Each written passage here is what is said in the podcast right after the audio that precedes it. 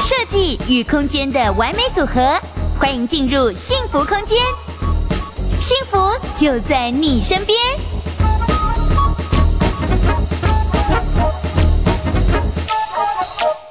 Hello，各位观众朋友，大家好，欢迎收看我们幸福空间的直播节目。今天要跟我们所有在线上的朋友来聊的是政府。重拳出击喽！打房政策需要来一个大剖析。今天特别邀请了两位幸福大来宾，首先要先帮大家介绍一下，是我旁边这一位。貌似少女，但殊不知 她投入，我们都笑了，书卫哥都笑了。貌似少女没错嘛，对不对？但投入我们房地产界已经是个资深编辑，有十多年的时间，而且跟我们台湾上市的十大建商交手过，也跑过上千件案，对不对？对。好，所以呢，为大家隆重介绍我们的网红地产秘密客 team，欢迎。大家好，各位观众朋友，大家好，我是地产秘密客 team，Hello，大家好，是不是好？好，那么接下来呢是旁边的时尚型男，感觉呢应该是在我们时尚舞台走闯，但是没有，他走闯在我们房产银行的集团。其实他们都很期待听我介绍他什么，对不对？因为也是一个秘密。好了，接下来为大家介绍我们这位大来宾呢，要带来的是我们精辟的房产专家给我们市场分析。为为大家来欢迎一下我们瑞普来访市场研究暨顾问部总监黄书卫黄总监。大家好，我是黄书卫。好的，那我是今天的主持人。那么我担任的角色呢，就是要针对我们这一波新的房市政策。那么我是一张白纸，要跟两位专家来请教一下。那么节目今天一开始，我们首先要祝 team 新婚快乐！啊，怎么那么可爱？毕竟哦，我们这个真的是热乎乎的消息啊！前两天二十四号才刚刚完成婚礼的嘛，对，对不对？我本来是想要低调，但是后来想说还是跟大家分享好了。然后我在我的 podcast 里面就有一个是我跟淡如姐她祝福我的话放特别放在 podcast 里面，只有两分钟，所以大家可以去听一下。所以还是被大家发现了，对不对？对，好，好的。所以呢，因为毕竟也跟我们。今天有一点点关联，你要步入人生下一阶段，但我们这一波新的政策出来之后，也会带来一个新的阶段，所以今天要请两位专家来带我们一起看一下，我们这一波新的房地产政策出来之后呢，到底这个房地合一二点零要在七月一号正式上路了嘛？那是不是在于政策出笼上面会影响一些人呢？嗯，没错，因为。呃，因为其实我跑房地产市场已经十几年来了，所以我其实有观察到，其实从二零一六年房地合一税制一出笼之后呢，其实整个市场就已经开始转变了。那二零一六年，当然那时候，呃，如果你是在那时候买房子的，就恭喜你，其实你慢慢的已经怎么买在房价的甜蜜期了。但是如果你是去年，包括呃今年买房子，你就会非常非常的痛苦，因为你会发现整个预售屋的市场。价格是非常非常的贵。我举一个例子好了，从二零一八年、一九年的时候，我跑江子翠、江翠北侧重划区，那时候呢，单价第一个案子大概是三十八万，然后后来慢慢四十万。那现在呢，其实两年过去了，现在那边的价格，甚至水岸第一排的高楼层成交单价已经到七字头了。所以其实整个江翠北侧的从化区。其实它的单价是非常非常的高的，所以如果你是在两年前买的，恭喜你买在房价的甜蜜期。但是现在买的确是真的房价真的很贵。那其实还蛮多从二零一六年一直观望的一些自住客，为什么这一波？呃，房价会起来，当然是第一个是因为疫情的影响。等下我们会讲到缺工，甚至是呃，因为大家怕说会通货膨胀，因为全球启动印钞机，所以第一个就是希望说流入房地产能够资产保值。再来就是大家会发现说，为什么房价会一直上来？呃，其实我在二零一九年我在雅虎我有写一个专栏，我就是预测二零二零年房价回不去了。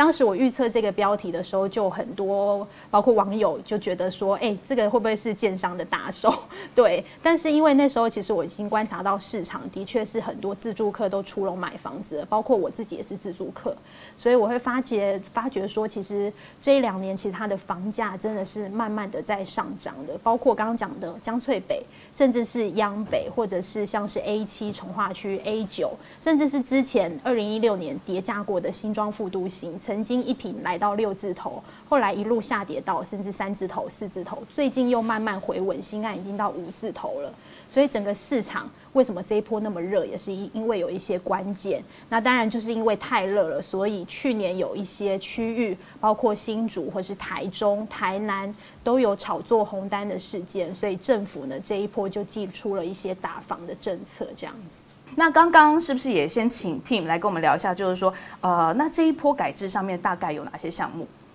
嗯、是不是有一些像是实价登录二点零四大限令？对，从去年其实那个包括央行十二月八号的四大限贷令，到一直延伸到就是三月十一号的房地合一税二点零，对，再来就是央行又开始针对四大限贷令在做一些限制，所以等下税制的部分可以请舒卫哥这边帮大家完整的做一个解析。原则上说，其实政府它在打炒房这个事情上面，其实它就是一直会有一些动作出笼，所以其实包括影响到最近的预售物的市场。包括有一些投机客，听说现在也有一个炒逃命潮的一个状态，因为他可能手上太多物件了。对，好，那所以说呢，刚刚就讲，我们马上就请我们的黄总监先来就税制这一部分来跟我们观众朋友讲解一下，好吗？好，那我们现在先先讲这个，在目前来讲哦，其实是热腾腾。如果各位看到上面这个图卡的话，这是财政部做的懒人包哦。各位可以看到，如果说在画面上面，在四月九号，等于是四月八号立法通过之后，他马上做了一个政策说明啊。那其实二零一六年在台湾最大的这个房地产政策，就是我们说的房地合一税上路啊。那在过去，在所谓的这个财产交易里头，我们知道。呃，在台湾比较特殊啦，在买卖房地产的时候，土地有土增税，房子的话基本上是叫做财产交易所得税，但是财产交易所得税非常轻，所以很多人认为说房市的这个投资基本上这个成本很低，顶多是土增税持有时间比较长，影响比较大，所以我们看到二零一六就出了这个所谓房地合一税啊，那也使整个台湾的房市进行了非常大规模的修正啊。那我们先看到这一次啊，在这个我们说房地合一税的这个精进，所谓的二点零版有什么不同？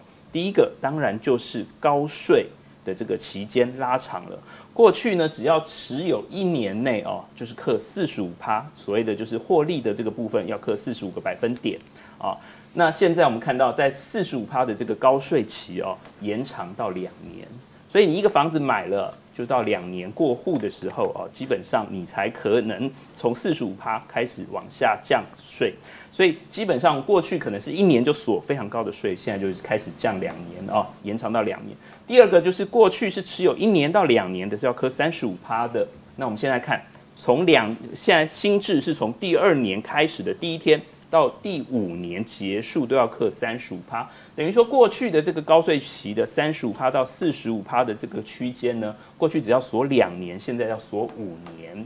对于一些短炒的这个投资客来讲，影响很大哦。如果大家知道这个财政部统计，二零一六实施的时候，那一年的这个房地合一税哦，全国只征到十三亿，隔年市场好像有点复苏啊。刚刚听有讲啊，隔年呢。刚好增到三十亿，就是二零一七年、一八年的时候六十亿啊，那到去年刚好就是一百二十亿。那其中短炒的这个部分，就是我们说一年内啊交易的，这一次我其实就是打一年内跟这个两年内交易的。去年呢，在前年二零一九的时候啊，这个全台啊才不到六千件是这种短炒的，一年内就在做交易的，但是到去年呢，已经将近八千件。哦，是大幅提升，所以政府非常警觉到整个短期投资的这个呃风气，其实就被带起来。所以我们看到它这个对于高税的闭锁期变很长。在整个这个房地合一税里头，还有一个比较特殊的，就是我们知道啊，很多投资客他很聪明，他再也不用个人的身份来做投资了，他用法人的身份，因为在房地合一税第一个版本的时候，它的这个所得税法的修这个修正里头啊。对于公司户，就是法人的部分，它仍然是营业所得税。那我们知道营业所得税基本上就是从十七趴到二十趴，相对非常低。但是如果比较了我们刚刚讲的这个个人的部分哦，有所谓的三十五趴跟四十五趴的集聚，很多投资客干脆就用个人的方式呢转成法人的名义来购置不动产。各位可以看到，它就有非常大的这个税的这个避税的效果，至少有十五趴。以上啊，甚至到二十五趴，所以在这一波里头呢，这一次我们看到财政部也把这个洞补起来了。我们看到它目前来讲，在二点零版本，就七月一号上路的这个版本呢，它直接跟所谓的个人的这个税率还有持有时间拉齐，让这个短期哦，不管是中长期来讲哦，这个整个税负相对来讲比较公平，也让一些炒房公司，我们看到现在目前它可能就有所谓的太弱留强的这个动机啦，好。那这个是房地合一税，其实最重要的两个重点，第一个就是我们说高税的闭锁期变长了，第二个就是对法人的要求变多了。那当然呢，我们知道这一次我们刚刚讲打炒房非常精确，我们说打房不精确了哦，它其实打击的是短期炒作。那对于有一些错杀的这些消费者啊，或者是买屋购屋者，它当然有一些赦免或者是一些政策鼓励的这个条款，例如说我们看到第一个。如果因为个人的这个非常不情愿的因素、非自愿因素，例如说离职，或者这个房子被法拍，哇，被法拍都很惨了，还克你税，怎么可能？所以在这两个条件，甚至是这个离婚的这个条件之下啊，基本上还是维持二十趴的这个正常税率，它没有所谓的三十五趴、四十五趴的这个高税。再来呢，如果是个人哦，我们知道现在政府很鼓励大家这个跟这个建商做合作啊，做都跟啊，所以我们看到合建或都跟分回的房子，它卖掉的时候，基本上也是二十趴的税率，没有所谓的三十五趴、四十五趴的这个惩罚性的税率。然后最后一个，我们看到就是盈利事业，就是一般建商，简单讲就是建商盖完房子，它卖掉的时候，也不算是房地合一税里头的囤积或者是炒作。所以这个不用担心。那当然，所谓的自住客仍然是十趴的这个低利率啊，这个条件仍然是维持。还有所谓的我们说这个重购退税这些相对比较优惠，对于市场健全的这个有帮助的政策都还保留着。那大家要注意哦，基本上就是实施日期很重要，七月一号开始实施啊，表示说七月一号以前卖掉的课的税率还有课法跟以前一样。但是要特别注意，就是在今年七月一号到二零一六年中间的啊，如果是这个持有时间要算的话，你之后卖的话，基本上还是会锁到所谓的那个我们刚刚讲的这个。五年的高税期啊，好，所以这在税制上面嘛。好，那我们先请黄总监回到座位上，因为刚刚黄总监讲完税制之后，是不是我们接下来来聊一下就是实价登录二点零这一块？那是不是就听跟黄总监这边看，对实价登录二点零会带来一些什么样的不一样的改变跟影响？好，那实价登录二点零哦，我再来讲一下，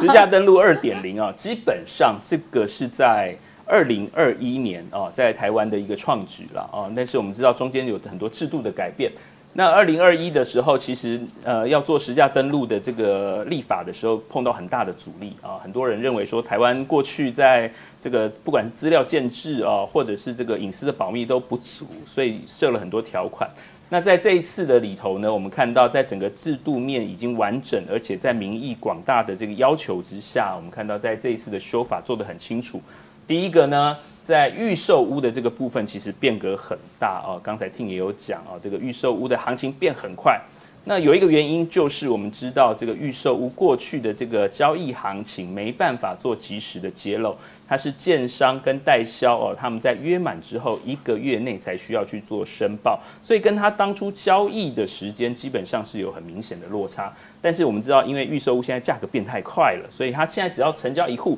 他就要在三十天内去做申报，这个是非常大的不同。那第二个呢，就是在中古屋的部分呢，我们看到所有的这个交易的资料就全部都要公开啊。在实价登录二零二一的时候，一开始我们刚讲，因为隐私权的关系，它有所谓的呃呃这个路段化或者是去识别化的这个做法啊。但是在目前来讲，其实呃在不管是各县市政府，基本上就是三十个门牌做一个区间。但是在七月一号以后，它就要变全都录哦。所有的门牌全部都要揭露出来。另外一个就是，它甚至还要回溯哦，从二零一二年到目前为止，每一笔交易的门牌也全部都要揭露。所以这个对于市场的健全化有很大的帮助。那最后呢，当然对于有一些不肖业者哦，或者是有一些特别做手脚的这些小小动作的这个行为哦，基本上它就是连续重罚，不只是罚款增加，而且还可以连续重罚哦。